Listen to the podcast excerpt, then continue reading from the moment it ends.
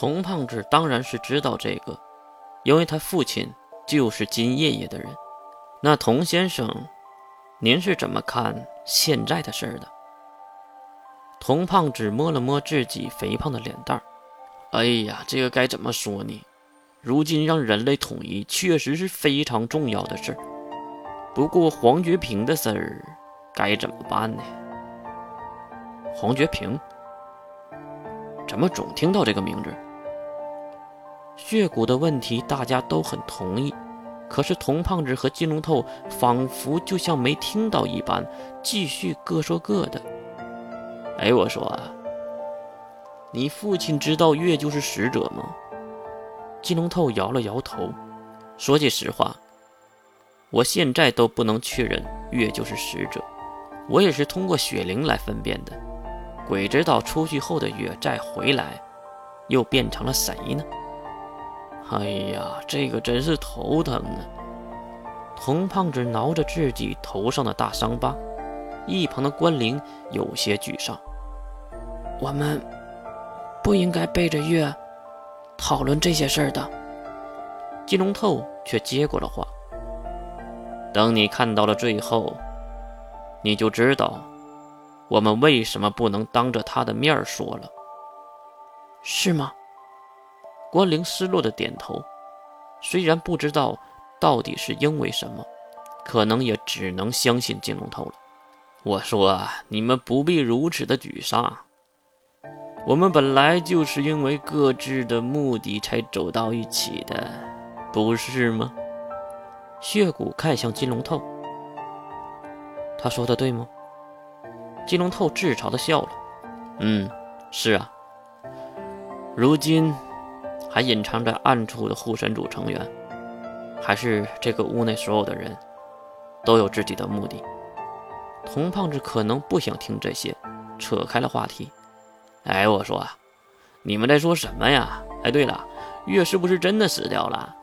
而且，不是真的被复活了吗？哪里假了呀？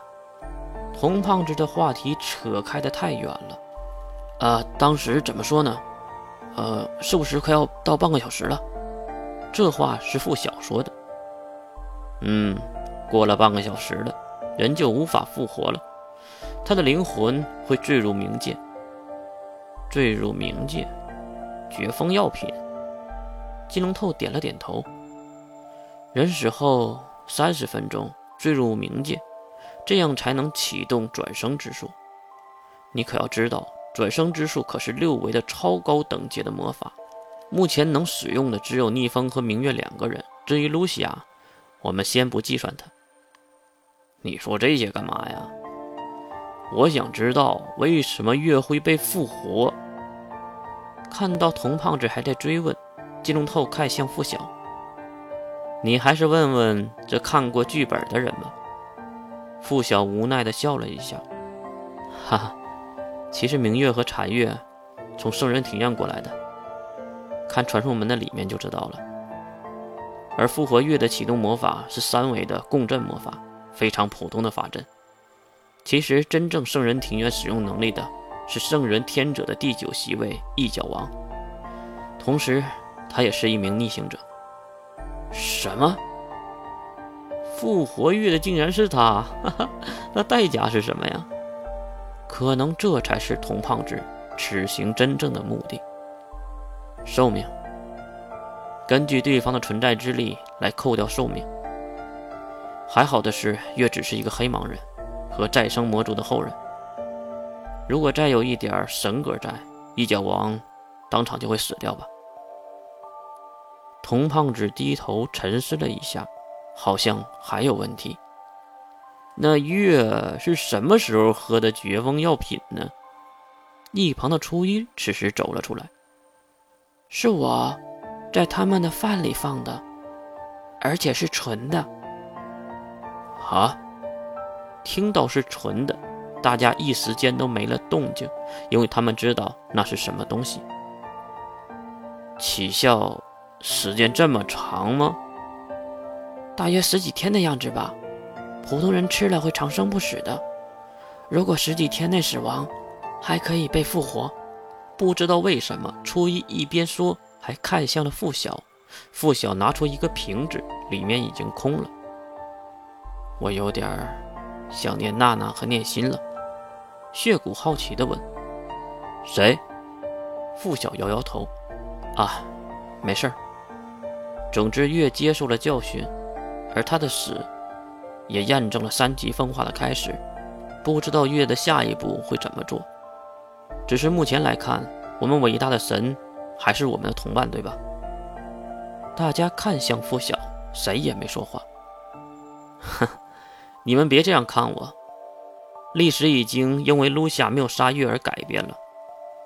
三级分化的起端应该是露西亚杀了月，月被明月复活，然后月活了一百多年后，露西亚发现了他，再次抹杀，再次被柴月出面复活。